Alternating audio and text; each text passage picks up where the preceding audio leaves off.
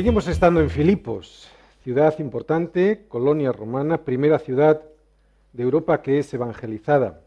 Pablo junto a Silas, a Timoteo y a Lucas llegan hasta allí, después de haber obedecido a una visión de Pablo, y en esa visión a Pablo se le rogaba que pasase hasta Macedonia, porque allí, en Macedonia, necesitaban ayuda.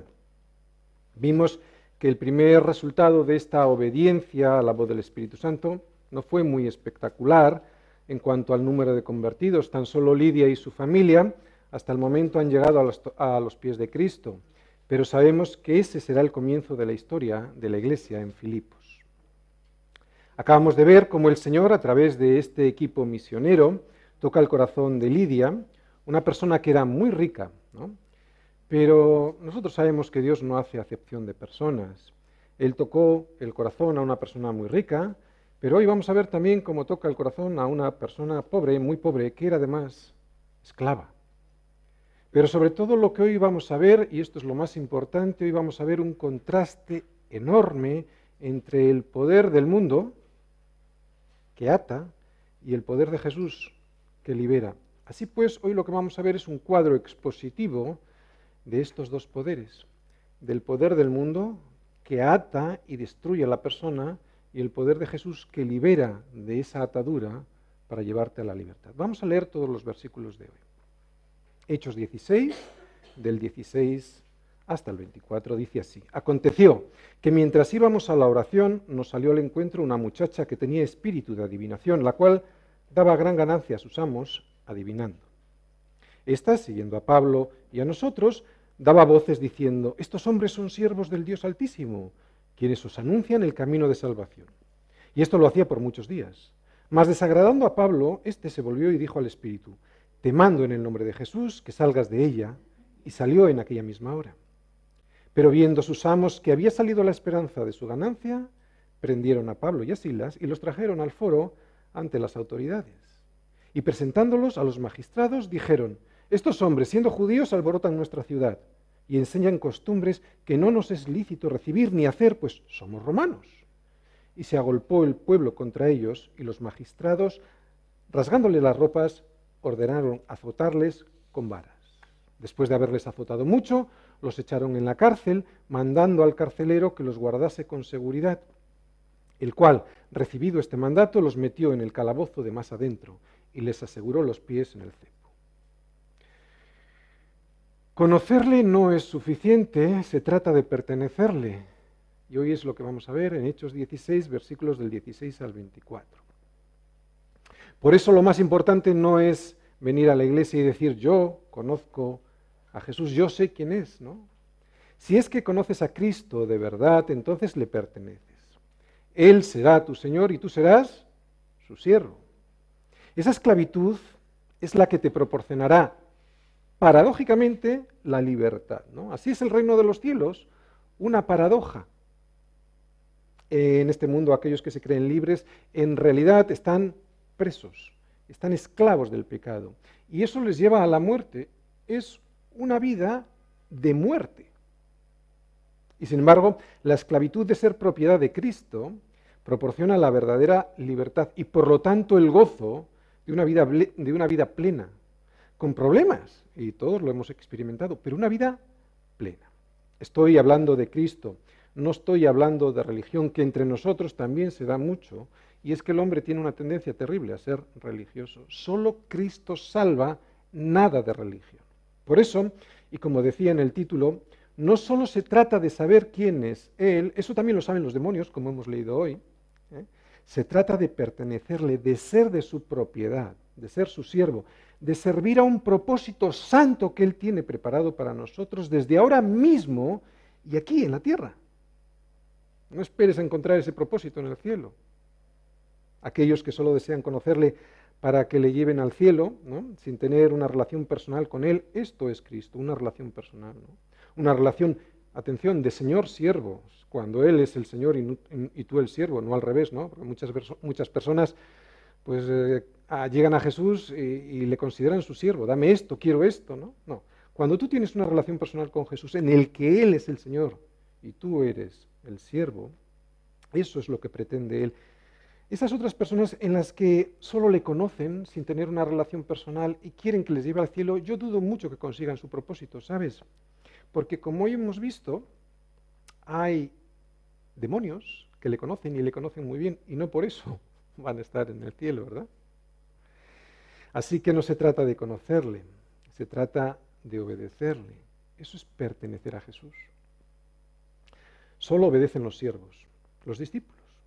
Por eso es necesario repetirlo tantas veces y tantas veces lo repetimos en esta iglesia porque tenemos la tendencia a engañarnos a nosotros mismos cuando pensamos que porque le conocemos de nombre ya está todo arreglado.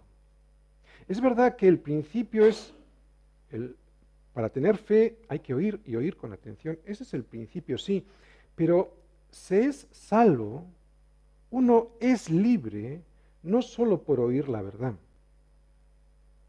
Aquí, como en otras iglesias, la gente ha oído la verdad. Y no por eso se han librado, han sido libres de la opresión del mundo. Se es salvo, se es libre no solo por oír, oír la verdad, sino por permanecer en la verdad. No solo por oírla, no solo por creerla sin más. Esta, vuelvo a repetir, es la gran desgracia de muchos cristianos, que lo han creído y han dejado aparte el pertenecer a Cristo, el de permanecer en su verdad. ¿no? Te voy a poner un, ejemplo. Mira, muchos cristianos piensan que tan solo por creer en algo que han oído y que les ha dado seguridad ya son salvos, ¿no? Y después de eso pueden dedicarse a sus propios asuntos, su propio proyecto de vida, sin tener en cuenta la voluntad de Dios. Eso es creer. Yo creo que Jesús murió por mí y en cuanto creo, me doy la media vuelta a lo que Él tiene para mí y me dedico a hacer de mi vida un proyecto personal, ¿verdad? Pero el ejemplo es este, es como aquella persona que suscribe un seguro de vida y luego se olvida completamente de él hasta que surge una desgracia, ¿no? Y es entonces cuando reclama que el seguro se haga cargo del desastre. Pues Cristo no es un seguro de vida, Cristo es un estilo de vida. Si no es un estilo de vida, no es nada. Por muy bien que te hayas leído la póliza del seguro, que es la Biblia, por eso digo que conocerle no es suficiente. De hecho, hoy vamos a ver a una legión de demonios que le conocían muy bien, pero sobre todo hoy lo que vamos a ver es una historia de evangelismo y de liberación. Y es que cualquier historia de evangelismo es una historia de liberación. La liberación del enemigo que pretende apresarte, atarte con unas cadenas a las cosas, a las posesiones, a aquello que crees que te da satisfacción y lo único que hace es encadenarte a las cosas de este mundo. ¿no? Y eso te lleva a la esclavitud. Y es Cristo, siempre Cristo y solo Cristo quien tiene el poder para liberarte de esta opresión. Y eso es lo que vamos a ver hoy. ¿De acuerdo? Vamos a ver los únicos dos caminos que existen en este mundo. O la opresión de este mundo que te oprime con cadenas para atarte a las cosas de aquí, el egoísmo, o la liberación de Cristo que te desata de esas cadenas. Vamos a ir viendo versículo a versículo. ¿De acuerdo? Versículo 16. Aconteció que mientras íbamos a la oración nos salió al encuentro una muchacha que tenía espíritu de adivinación, la cual daba gran ganancia a sus amos adivinando. Bien, hay que recordar que Pablo, junto con todo el equipo misionero que estaba en Filipos, permanecieron una temporada en la casa de Lidia, ¿vale? Eh, Recordáis, Lidia se había convertido y les había invitado a morar en su casa. Así que se estaban quedando una temporada allí. Ella les había invitado a quedarse, rogándoles e incluso les obligó a quedarse, ¿no? Y yo esto veía como un afán de tener comunión con estos hermanos, ¿verdad? Con los hermanos en la fe. Este corazón de Lidia me habla de un corazón que después de haberse entregado a la verdad, deseaba, anhelaba tener comunión con el resto de la iglesia. Y aquí esto es lo que nos ha pasado cuando nos hemos entregado a Cristo, ¿verdad? Que anhelamos, deseamos tener comunión con los hermanos. Así que vemos a este grupo misionero que alojándose en la casa de Lidia, sale habitualmente a la reunión de oración en el río Gangites, como os dije el domingo pasado, y muy probablemente también salían con Lidia, ¿de acuerdo? Muy probablemente también ella iba a esa reunión de oración. Pero, ¿qué pasó? Dice ahí, aconteció algo, ¿no? Y es que cuando nosotros estamos dispuestos y disponibles, el diablo también está dispuesto y disponible para oponerse a la obra del Señor. Por eso dice, aconteció. ¿no? Pero atención, solo veremos esta oposición cuando estemos disponibles no solo dispuestos. ¿De acuerdo? ¿Recordáis lo que es estar dispuesto? Es la actitud del corazón. Yo estoy dispuesto. Tengo un corazón dispuesto. Pero si no estoy disponible, no me vale de mucho. ¿Recordáis? Nosotros somos transformados en nuestra mente para que baje a nuestro corazón y termine saliendo ese nuevo nacimiento en nuestra voluntad. Si estamos dispuestos, y eso es una actitud de corazón, pero no estamos disponibles, que es una actitud de nuestra voluntad, poco habremos avanzado. Así que, como decimos, esta oposición solo la veremos cuando estemos disponibles, que es la actitud de, nuestro, de nuestra voluntad, y no solo dispuestos, que es una actitud del corazón. Y en este caso Satanás usó a una muchacha que era esclava en un doble sentido, porque era esclava de sus amos, ¿verdad? A los cuales, adivinando cosas, les daba gran ganancia y también esclava de Satanás. Vemos que esta muchacha, pues, tenía un espíritu de adivinación. Un espíritu de adivinación, no un don de profecía, tiene que quedar muy claro. Y eso lo que significa es que lo que tenía dentro era un demonio. Así de fuerte. En muchos casos, las personas que se dedican a la adivinación lectura de las cartas, echadoras de, pues, de todo tipo de historias, ¿no? horóscopos, videntes de todo tipo, son simplemente mentirosos. Gente que se aprovecha de la debilidad de otras personas para engañarles y sacarles el dinero. Engañadores profesionales, ¿no? que no tienen ningún poder oculto, aunque juegan con ello, y esto es muy peligroso, pero sin el poder del diablo. Pero en algunos casos, y este es uno de ellos, estas personas tienen verdaderos espíritus malignos que usan no trucos, no farsas, sino un poder oculto y maligno para que el demonio que tienen dentro pueda provocar en las personas ataduras. Y eso es lo que pretende el diablo. ¿Os acordáis lo que dijo Jesús? ¿Qué es lo que viene a hacer el diablo? A hurtar, a matar y a destruir. Quiero que vayas un momentito a Juan 10.10. Ya verás lo que pone ahí. Juan 10.10. Es muy fácil de recordar, ¿de acuerdo? Juan 10.10. Fíjate lo que dice ahí, ¿no? Dice el Señor, el ladrón no viene sino para hurtar y matar y destruir. Yo he venido para que tengan vida y para que la tengan en abundancia. Como siempre en la Biblia solo veremos dos caminos. Ahí está el ladrón, que es Satanás, y yo, que es el Señor Jesús. O estamos con el ladrón, y fíjate lo que nos va a traer el ladrón, hurtar, matar y destruir, o estamos con Jesús, que nos libera de todas esas cosas. ¿De acuerdo? Pero algo más. No dice que viene a hurtar o matar o destruir. Si te fijas, dice y. ¿De acuerdo? O sea que va a hacer todo eso. Va a hurtar. Y además va a matar. Y además va a destruir. Te va a robar todo lo que tienes. Te va a matar la vida, la esperanza. Te va a destruir tu familia, todo. Eso es lo que le pasa a la gente que está gobernada por este siglo. Y solo, como decimos, hay dos caminos. O estamos gobernados por este enemigo que hurta, mata y destruye, o por Jesús que es quien libera. Bien, estábamos en Hechos 16 y estábamos hablando de una muchacha que tenía un poder de adivinación. ¿no? Hay que recordar que esto es muy importante, ¿de acuerdo? Porque normalmente se nos olvida esto. No estamos luchando contra carne ni contra sangre, sino que tenemos una lucha contra principados, contra potestades, contra los gobernadores de las tinieblas de este siglo, contra huestes espirituales de maldad. ¿De acuerdo? Es una lucha espiritual y hay que ganarla de rodillas espiritualmente. En nuestras fuerzas no podremos ganar. Si vas en tus fuerzas contra Satanás, contra el enemigo, te va a destruir. Necesitamos estar en Cristo, es la única manera, porque es una guerra espiritual. ¿Vale? Efesios 6, 12, recordarlo. Cualquier poder sobrenatural que no pase a través de Jesucristo, que es su palabra, es demoníaco, como estamos viendo aquí. Hay muchas personas que conocen a Jesús y sin embargo su poder no viene del cielo, sino que viene de las tinieblas. Y este es el caso. El demonio que poseía a esta muchacha conocía a Jesús. Lo hemos leído, lo vamos a volver a repetir. Y le conocía también que le identificó perfectamente. Ahora lo vamos a ver en el versículo 17. Así que como vamos a ver hoy, no solo se trata de conocerle, porque el demonio le conoce muy bien también. Fíjate lo que dice el versículo 17 y el, y el 18. 17. Esta esta muchacha, siguiendo a Pablo y a nosotros, daba voces diciendo, estos hombres son siervos del Dios Altísimo, quienes os anuncian el camino de salvación. Le conocía muy bien. Versículo 18. Y esto lo hacía por muchos días, mas desagradando a Pablo, éste se volvió y dijo al Espíritu, te mando en el nombre de Jesucristo que salgas de ella. Y salió en aquella misma hora. ¿Te has fijado cómo las palabras de Satanás a veces pueden sonar amigables? ¿Eh? Este demonio quiere engatusar, quiere engañar al mismo Pablo con palabras lisonjeras, como si él mismo promoviera el Evangelio, pero la verdadera intención era desviarles del camino, era entorpecerles. Pretendía infiltrarse, haciéndose pasar por uno de ellos, y así terminar engañándoles si esto fuera posible. Esta muchacha, más bien el demonio que la poseía, proclama la verdad, declara la verdad dice lo siguiente, versículo 17, estos hombres son siervos del Dios Altísimo quienes os anuncian el camino de salvación, proclama la verdad. ¿no? Pero hay que tener en cuenta algo.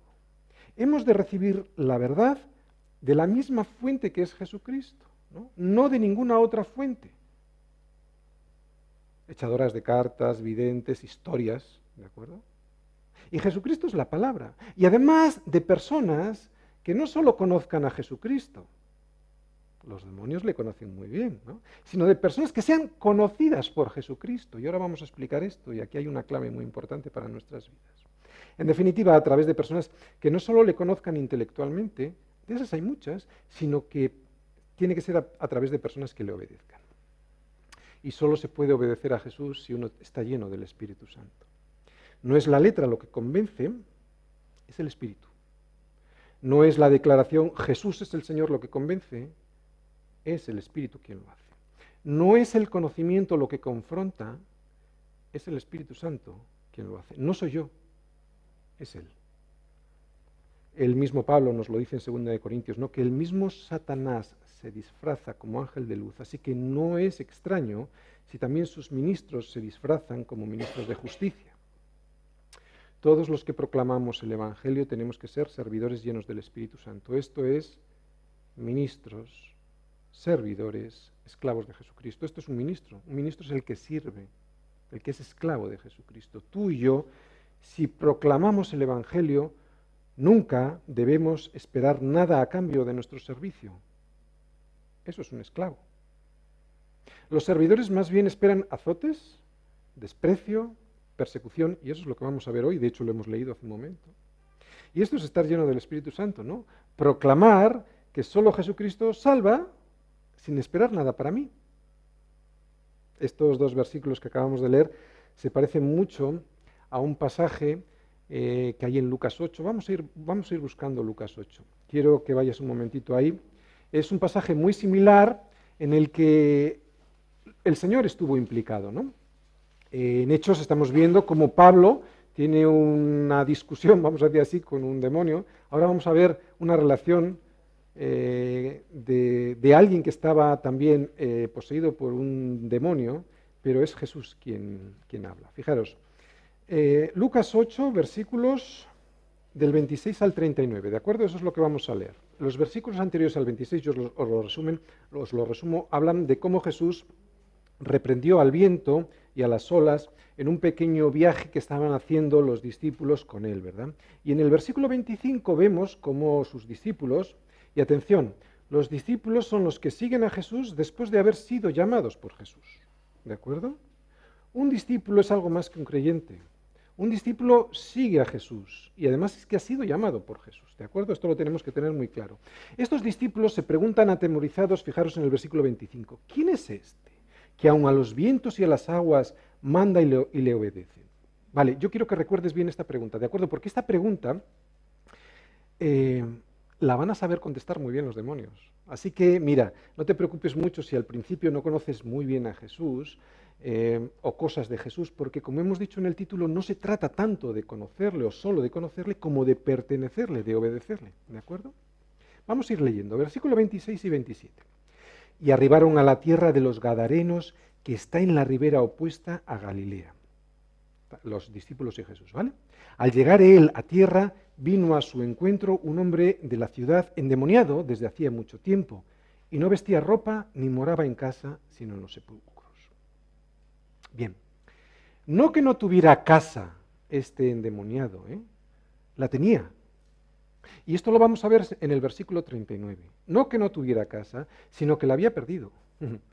Y esto es lo primero que consigue el diablo, dejarte sin hogar y terminarás morando en los sepulcros, en las profundidades de lo más oscuro, y además te dejará desnudo. ¿Recuerda lo que vimos en Juan 10:10? ¿A qué venía el diablo? A robar, a matar y a destruir. ¿Vale?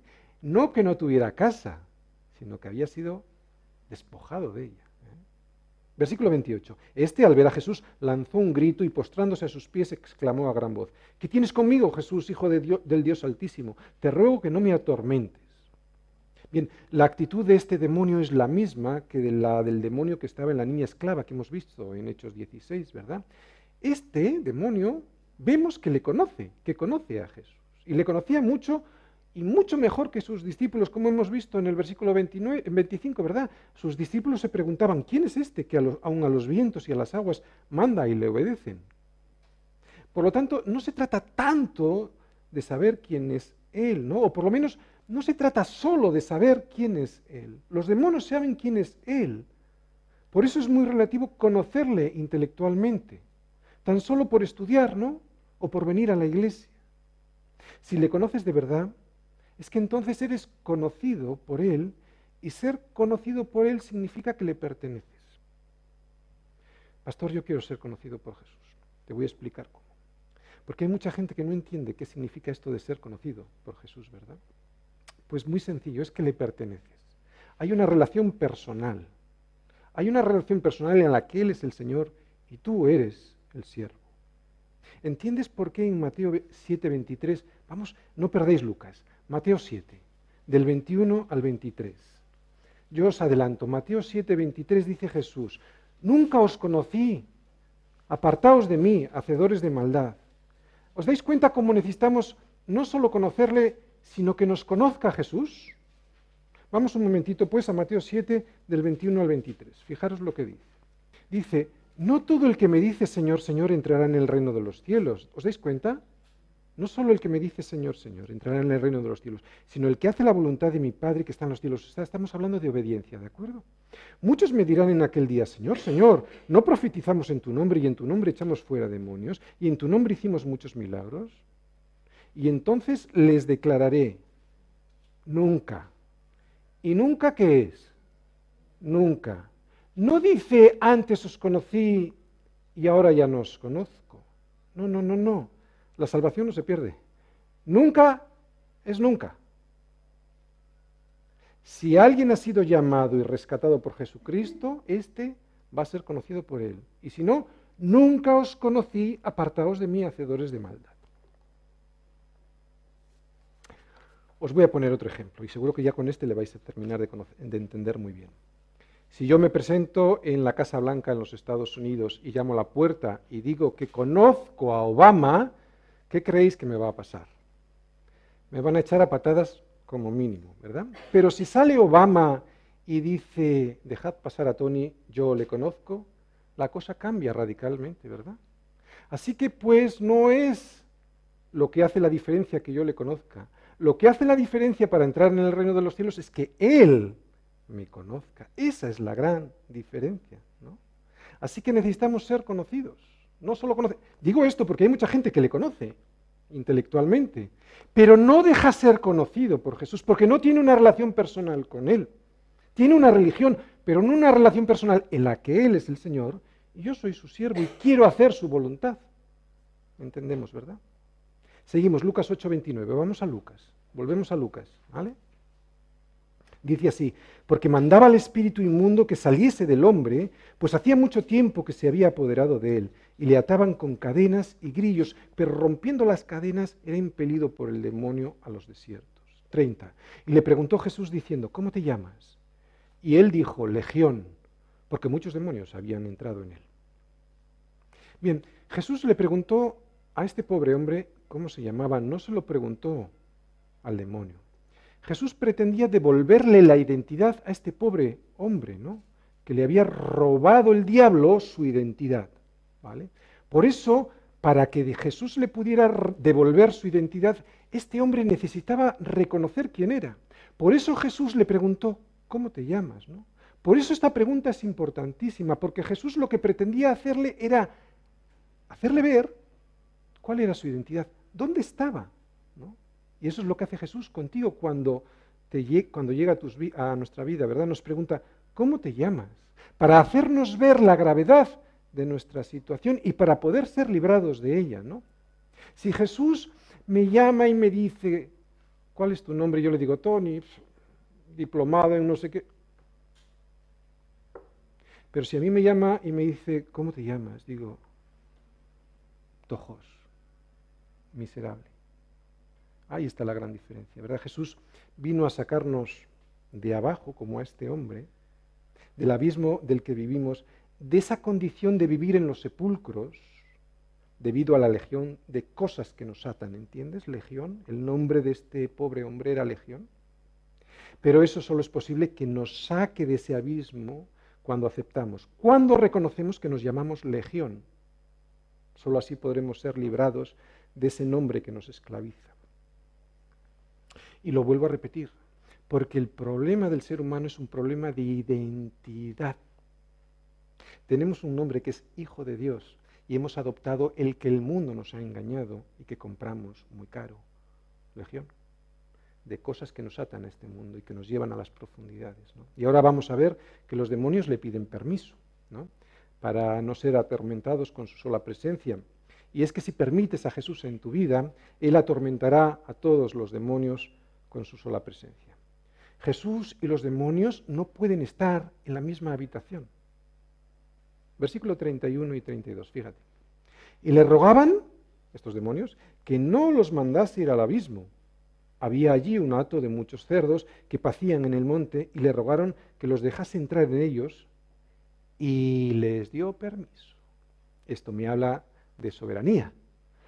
No se puede mover un solo demonio sin que Jesús de permiso. Es Jesús quien da el permiso. Los demonios nunca podrán hacer nada en tu vida sin su permiso. Y te garantizo que si realmente Él es el dueño de tu vida, Él les echará fuera de tu corazón y de tu casa. Versículo 33. Y los demonios, salidos del hombre, entraron en los cerdos y el hato se precipitó por un despeñadero al lago y se ahogó. Así que esto es lo que hará Jesús con tus problemas. ¿vale? precipitarlos por un despeñadero y ahogarlos. Pero para que eso sea así, has de reconocer, y este es el inicio de la conversión, has de reconocer que perdiste tu nombre, que perdiste tu identidad y que ahora te llamas Legión, ¿no? que es el nombre que te vendió carísimo Satanás cuando te engañó con las cosas de este mundo, ¿no? Cuando te engañó diciéndote que lo importante eran las cosas de este mundo, no era servir al Dios Altísimo. Versículo 34 y 35. Y los que apresentaban los cerdos, cuando vieron lo que había acontecido, huyeron y yendo dieron aviso en la ciudad y por los campos.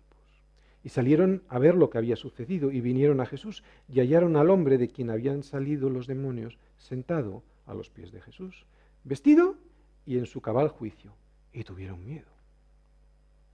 Mira, cuando alguien es liberado por Jesús, sabes, no le queda otro remedio, no le queda otra opción, si realmente ha sido liberado, no le queda otra cosa por hacer que sentarse a sus pies. Nadie le obligó a hacerlo, nadie te obliga a hacerlo. Pero solo los que hemos visto nuestra vida liberada de la, de la esclavitud del pecado, somos los que estamos a los pies de Jesús y además, ¿sabes? Estamos en nuestro sano juicio. No hay nadie más racional, con un sentido común más afinado que un cristiano, que no te quepa la menor duda. Ahora este hombre ya no andaba por ahí, arriba, abajo, corriendo y sin rumbo y sin ningún propósito, sino a los pies de Jesús. Tampoco estaba desnudo, estaba vestido. Tampoco actuaba como un loco, sino que estaba en su sano juicio. Como decimos, no hay nadie más juicioso que una persona, que un ser humano, que un cristiano, que después de haber sido liberado se sienta a los pies de Jesús. Recuerda, no somos liberados para hacer lo que nos da la gana. Somos liberados para estar a los pies de Jesús, para escucharle y obedecerle. Porque si no, ¿de qué vale escucharle, verdad? Versículos 36 y 37, todavía, todavía hay más en estos versículos. Y los que lo habían visto les contaron cómo había sido salvado el endemoniado. Entonces toda la multitud de la región alrededor de los Gadarenos le rogó que se marchase de ellos, pues tenían gran temor y Jesús, entrando en la barca, se volvió. Cuando Jesús viene a visitarte, lo vuelvo a repetir para los que están escuchando por primera vez el Evangelio. Cuando Jesús viene a visitarte, mira bien tus prioridades. No vaya a ser que se suba en la barca y que se vuelva. Toda la multitud de la región, no solo los gadarenos, ¿de acuerdo? Dice, y toda la multitud de la región le rogaron a Jesús que se marchara, pues tenían gran temor. ¿A qué? ¿Cómo se puede tener gran temor a Jesús? No, no era gran temor a Jesús. Pues tenían gran temor a lo mismo que luego, vamos a volver a Hechos 16, lo mismo que vamos a ver en Hechos 16. Tenían gran temor a perder sus ganancias. Por eso digo que cuando llega Jesús a tu vida, lo primero que has de mirar es ver tus prioridades. No tenían gran temor de Jesús, tenían gran temor de perder lo que estaban viendo que estaban perdiendo, ¿no? De sus cosas aquí. ¿Cuánta gente a la que yo le predico el Evangelio me dice, pero si acepto a Cristo tendré que dejar esto y lo otro, perderé aquello o lo demás allá? Os lo aseguro, mucha gente. Y yo siento un dolor en mi corazón porque digo, ¿no te das cuenta que esas cosas no solo te van a ser quitadas porque te atan, sino que te van a ser dadas otras mucho mejor. Estas preguntas, cuando alguien te pregunta, ¿me va a ser quitado esto? Lo único que revelan es simplemente que no quieren ser liberados de esa identidad. ¿Os acordáis? Legión, cosas que atan, ¿vale? Cuando el diablo le robó su verdadera identidad, que es Cristo, ¿no? Y Cristo lo que nos quiere devolver es nuestro nombre, Hijo de Dios. Bien, vemos que estas personas no muestran ninguna misericordia ni interés por la liberación de este hombre que estaba endemoniado. Exactamente igual que los propietarios de la niña esclava que hemos visto en Hechos 16, exactamente igual. Tenían un corazón entenebrecido y estaba entenebrecido, ¿sabes a, qué? ¿Por qué? Porque estaba agarrado ese corazón a esa ganancia que estaban esperando, ¿no? en vez de apreciar la libertad que solo Cristo ofrece. ¿no? Aún así, y a pesar de que le dicen a Jesús, que le piden a Jesús, que le ruegan a Jesús que se marche de aquella región, aún así, Él les envía un misionero. Y aquí es la gran misericordia del Señor. No te aproveches de esta misericordia porque podría ser tarde, ¿de acuerdo? Pero la misericordia del Señor es que a pesar de que le mandaron al Señor, márchate de aquí, Él les envía un misionero. Mirad, versículos 38 y 39, estamos en Lucas 8, ¿eh?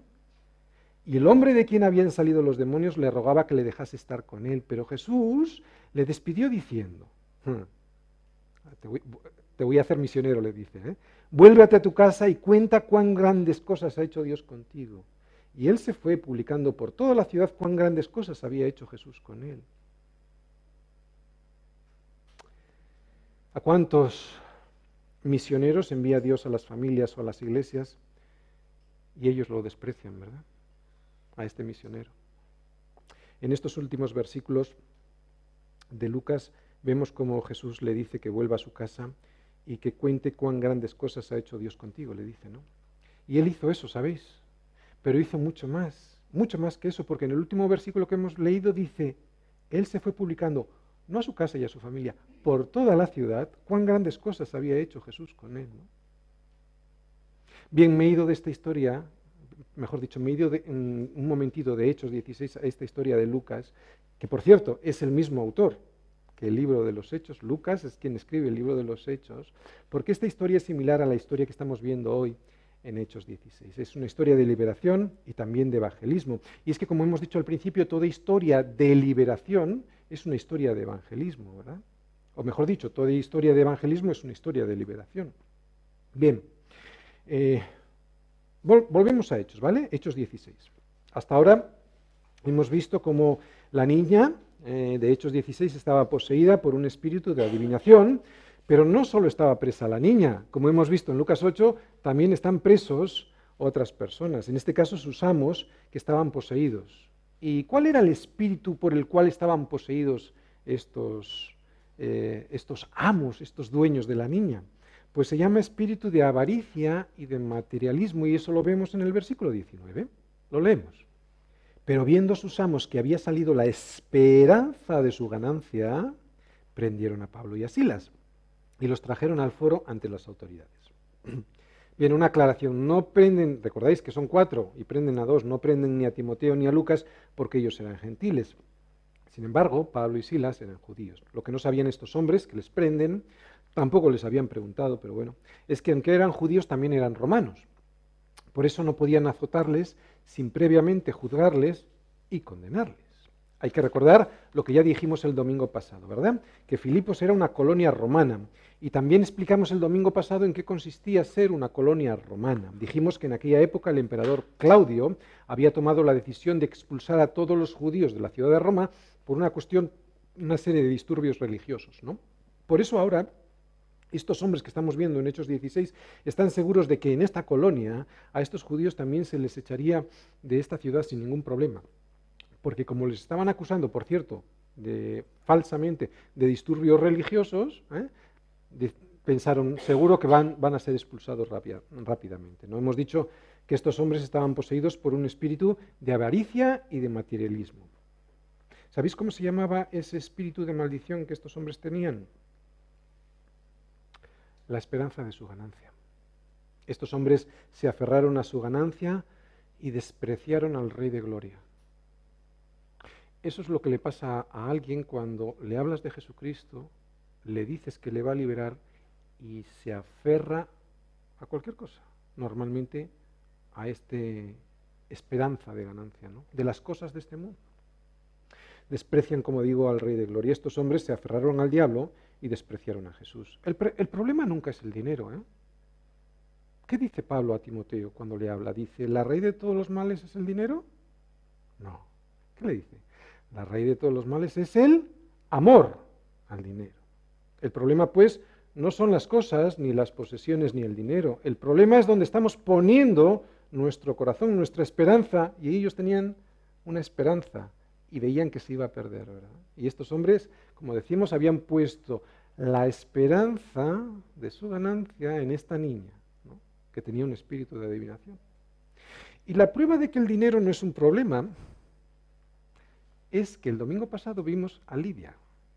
Y Lidia era rica, tenía posición social prominente y una casa grande, pero cuando llegó a Cristo se convirtió en alguien humilde alguien que puso su casa a disposición del Evangelio, alguien que despreció todo lo que tenía para ponerlo al servicio de Cristo, para ponerlo al servicio de la evangelización, volvemos a repetir, eh, la raíz de todos los males no es el dinero, la raíz de todos los males es el amor al dinero. Vemos pues que el problema no se trata de lo que tenemos,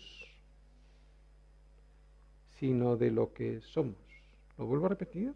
El problema no es lo que tenemos, sino lo que somos. Y es lo que Cristo vino a devolvernos. Nuestra identidad robada. Nos llamábamos legión y quiere decirte, te voy a rescatar, eres hijo de Dios, no sabes lo que te estás perdiendo. Pero cuando alguien no quiere recibir ese regalo, pasa lo que vemos en este versículo 19, que procurarán, si pueden, llevarte al foro ante las autoridades. Puede que parezca exagerado hoy en día, pero te aseguro que si pueden, lo harán. ¿eh? El foro, el ágora, es la plaza pública, es donde toda la vida se hacía, incluso hoy en los pueblos se hace en la plaza pública, se hace la vida, ¿verdad? Allí es donde todo el mundo se entera de todo. Bueno, pues allí llevaron con violencia a Pablo y a Silas, ¿no? ante estos dos magistrados de la ciudad. Dos magistrados porque toda colonia romana tenía dos magistrados que tenían que aplicar la ley. Lo que pasa es que estos no aplicaron la ley porque tenían que haberles juzgado y si hubieran sido encontrados eh, culpables, condenados pero no les juzgaron. Vamos a leer los versículos 20 y 21. Y presentándolos a los magistrados dijeron, estos hombres siendo judíos alborotan nuestra ciudad y enseñan costumbres que no nos es lícito recibir ni hacer, pues somos romanos. Bien, el amor al dinero y la avaricia fueron los que provocaron los falsos cargos.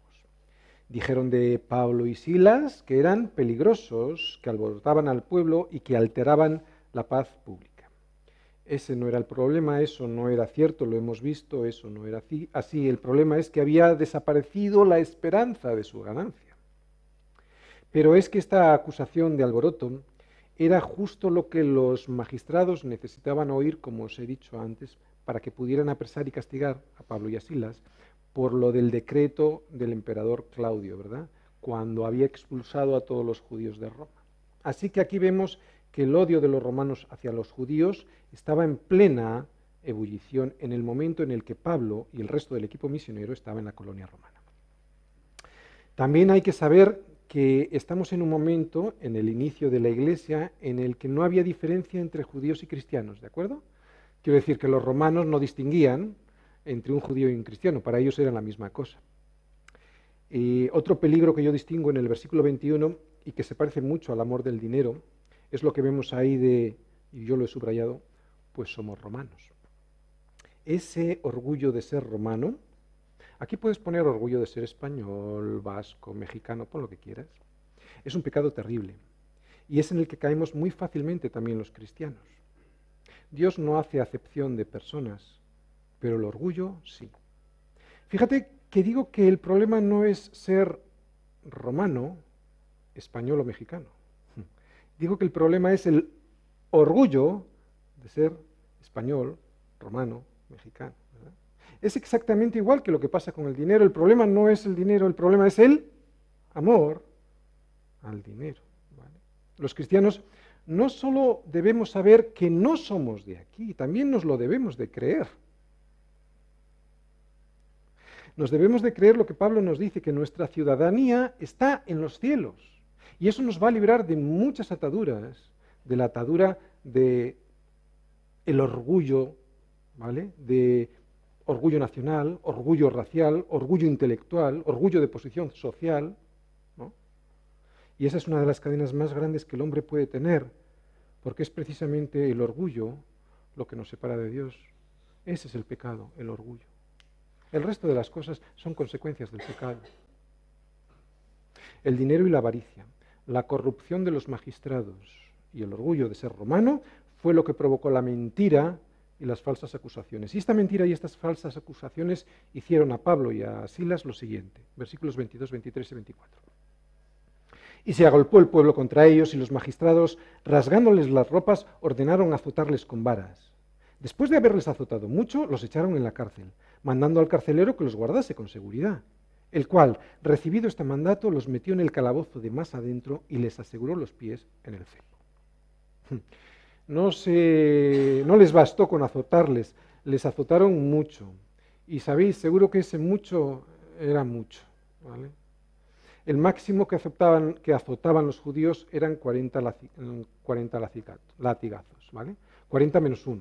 El menos 1 significaba pues la misericordia. Lo legal eran 40, pues 40 menos 1, tengo misericordia, no te doy lo legal, te doy menos 1, ¿vale? Pero los romanos no tenían esta norma, así que probablemente, digo, probablemente fueron bastantes latigazos, ¿de acuerdo? Hay muchas similitudes entre Cristo y sus discípulos. Si a Cristo le echaron en la cárcel y sin juicio y con acusaciones falsas, ¿qué crees que nos pasará a nosotros si el siervo no es mayor que su Señor, no? Así que no te sorprendas. Después de haberles azotado mucho, les echan en la cárcel. Pero no en, cualquier calabozo. Dicen que les echan en el, calabozo de más adentro. O sea, que no les vale con un calabozo normal. Les tratan como a los criminales más peligrosos de la ciudad de Filipos. A Pablo y a Silas no, no se les permitió defenderse. De hecho, no les dejaron ni hablar. Y es que la incredulidad es todo lo contrario a la racionalidad. Los que no creen en Dios dicen que usan la razón, pero aquí vemos que no la usan.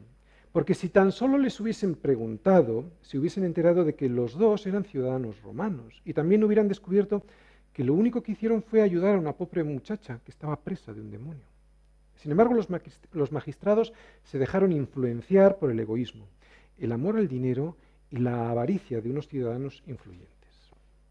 También vemos que el carcelero les aseguró los pies a un cepo. Los pies en un cepo, ¿sabes lo que es? Lo que Satanás va a usar contigo para no dejarte evangelizar. Te va a atar los pies para que no puedas salir, ¿no? El cepo no solo te inmoviliza, también te produce mucho dolor, ¿no? El cepo produce unos dolores y unos calambres tremendos. ¿no? El cepo romano tenía unos agujeros que hacían que las piernas pudieran estar abiertas y ese estar así producía unos calambres tremendos. Así que no solo era una inmovilización, era un dolor. Así que lo que hemos visto hasta ahora en este viaje misionero es lo siguiente. Tan solo una familia ha creído en el Evangelio, ¿no? la familia de Lidia. Así que este es un resultado muy escueto y yo no creo que fuera esto lo que Pablo esperaba cuando vio por primera vez la visión de aquel varón macedonio que le dijo en Troas, pasa a Macedonia y ayúdanos. ¿no? Tan solo una familia y además ahora les azotan y encima les meten en la cárcel. No una cárcel como las de ahora, ¿eh? las cárceles del siglo I eran unos sitios infectos que solo podían producir dolor, enfermedad y muerte. Si yo fuera Silas, como mínimo le estaría, como mínimo, le estaría preguntando a Pablo, oye, Pablo, tú no te habrás tomado unas copitas ¿no? antes de ver aquella visión, porque tiene mucha pinta de que esto sea de Dios, ¿no?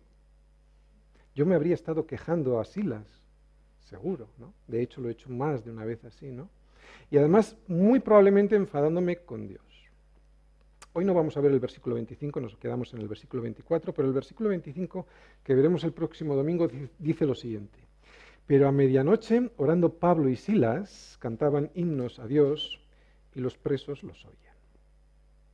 Ellos tenían claro su llamamiento y lo que ese llamamiento les iba a traer. Si yo hubiera sido Silas, el versículo 25, Lucas lo hubiese escrito de una manera muy diferente, probablemente de la siguiente forma. Señor, yo que he sido fiel a ti, obediente a la voz del Espíritu Santo, ¿cómo puedes permitir esto en mi vida, no? ¿por qué has hecho esto conmigo y con los míos? Yo le he hecho al Señor muchas veces esta pregunta y esta acusación y esta queja, ¿no? Sin embargo, la reacción de Pablo y Silas es muy diferente, ¿no?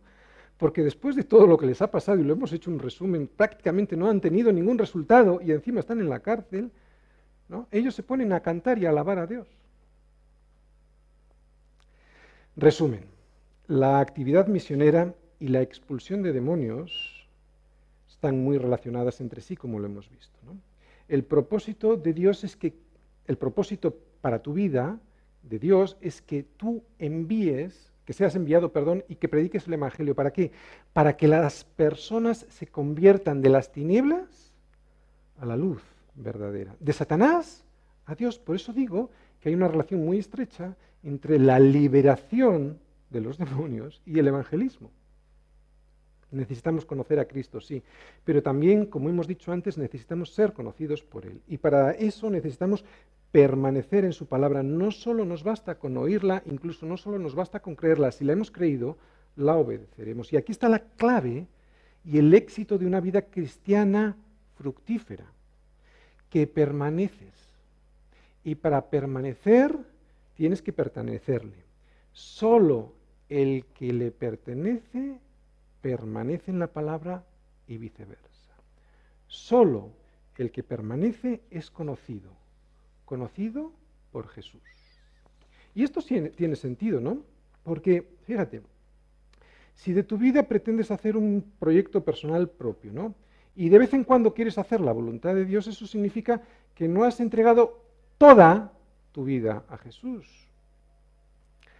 Y es que no se puede ser un cristiano a tiempo parcial. Eso no se ve en la Biblia. ¿vale? Eso en todo caso se ve en la legislación laboral. Pero en la Biblia tú no ves a alguien que sea un cristiano a tiempo parcial. Hay que entregar toda la vida y eso es pertenecerle, obedecerle. Cuando alguien permanece, le pertenece. Cuando alguien es pertenecido por Jesús, Él no le abandona aunque estés en una cárcel. Aunque te metan en la cárcel, te va a soltar el próximo domingo, vamos a ver cómo le sueltan. Incluso, como decimos, y como hemos visto, aunque te, metan en el calabozo de más adentro y tengas los pies en un cepo.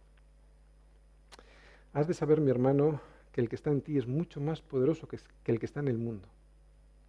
Lo tenemos que saber. Así que ya no le saques de tu corazón, ni tampoco contristes al Espíritu Santo, ¿no? Para que realmente te pueda liberar del enemigo que quiere dejarte sin la identidad que ya has encontrado en Cristo Jesús y que te dice, eres hijo mío. El mundo que no cree en Jesús tiene una identidad diferente. Como no creen en un Dios creador, pues creen en un Dios evolucionador, ¿no? que te ha hecho venir del mono. Y claro, las personas que creen que vienen del mono, como siempre decimos, se comportan como monos. Su identidad está en el mono. Normal que se comporten como chimpancés. Yo me comporto en función de la identidad del padre que tengo. Por eso un cristiano se comporta como un hijo de Dios, ¿no? Y alguien que no cree en Dios, como su identidad está en el chango, como dicen los mexicanos, en el mono, en el chimpancé, se comporta como un mono y es lo que vemos en el mundo. ¿Qué es lo que les pasa a estas personas? Como creen que vienen del mono, pues nacen, crecen, comen, fornican y se mueren sin ninguna esperanza. Qué triste. Lo vuelvo a repetir, mi hermano, es mucho más poderoso el que está en ti que el que gobierna este mundo. Si el Señor está contigo, ¿quién contra ti, no? Los demonios se asustarán y serán ahogados en un lago.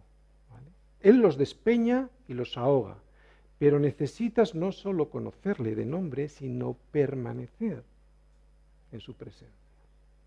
Como decimos, necesitamos entregarnos a su propósito. Por favor, no digo las palabras al tuntún. ¿Tú entiendes lo que, lo que significa entregarse a su propósito? Es muy importante. Me he de entregar a su propósito. Su propósito para nosotros es que le demos la gloria y no hay mejor forma de darle la gloria que presentar el Evangelio a los que no le conocen. Somos misioneros y eso es lo que hemos visto hoy, ¿de acuerdo? Somos como el pobre Gadareno que ha sido liberado de su identidad equivocada. ¿Recordáis cuál era? Legión. Y nos ha sido dada la de hijos de Dios, nada más y nada menos.